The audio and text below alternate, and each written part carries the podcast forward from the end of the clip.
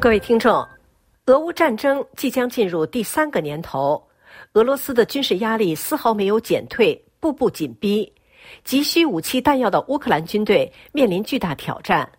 这是二月二十三日出版的《费加罗报》和《解放报》头版共同聚焦的新闻话题。十字架报和人道报关注将在农民危机背景下召开的第六十届巴黎国际农展会，如何不出危机受到各方关注。英伟达业绩创新高，以两千五百亿美元的市值创下历史上最高单日市值涨幅，这是回声报突出的话题。另外，《解放报》报道了中国网络信息技术公司安巡咨询爆出渗透到多国政府及北约系统的消息。上周，中国安巡咨询公司的内部数据在网上曝光。大规模被盗数据公布之后，美国分析师经过认真审查分析后，指责该公司渗透到北约多国政府部委以及社交网络账户和个人电脑或智能手机，也渗透到了香港政府和亲民主组织系统中。安巡咨询公司自称为是一家专门从事网络信息技术安全的公司，已向中国政府申请招标。相关的数据于本月十六日发布在共享网站上，内容包括聊天文件、演示文稿和目标列表。泄密者及其动机尚不明了。美国网络安全公司哨兵实验室周三发布报告指出，这次泄密事件提供了迄今为止公开的一些关于中国涉嫌间谍活动的最具体细节，足以显现其成熟度。另外值得注意的是，泄露的信息显示，安巡公司曾向新疆地区政府申请招标，以便在那里开展黑客活动。但最近十多年来，在发生了数起致命袭击事件后，当局以反恐名义在新疆地区实施了严厉措施。二月二十二日星期四，安巡网站无法访问。但根据周二的存档截屏，该公司总部应在上海，并在北京和其他多个省份设有办事处。安巡公司没有对相关信息做任何置评。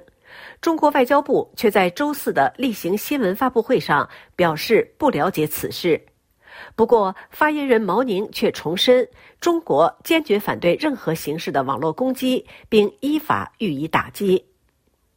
此外，俄乌战争将于周六进入第三年。经历了两年的战争之后，乌克兰民众倍感疲惫。俄罗斯军队正在一点一点地蚕食着乌克兰领土，时间愈发紧迫。解放报指出，乌克兰军队在遭受炮弹和武器短缺困扰的情况下，重组东部防线。总统泽连斯基将于周日向同胞发表讲话，以阐述其战略。对即将在三月十五日迎来大选的俄罗斯来说，时间也很紧迫。尽管投票结果受到提前操控，莫斯科仍然希望能够在此之前展示一些实际成果。因此，近天来俄罗斯不断加大压力，乌克兰军队面临严峻挑战。《费加罗报》则指出，乌克兰军队的命运将取决于西方的支持和民众动员。该报发表社评指出。欧洲的命运正在我们的眼前上演。两年来，俄罗斯以西方激进对手的面目出现，猛烈进攻乌克兰，将自己的人民送上战场，并用核武器威胁北约。目前，乌克兰军队在反击中面临重重困难，失败主义论调悄然而起。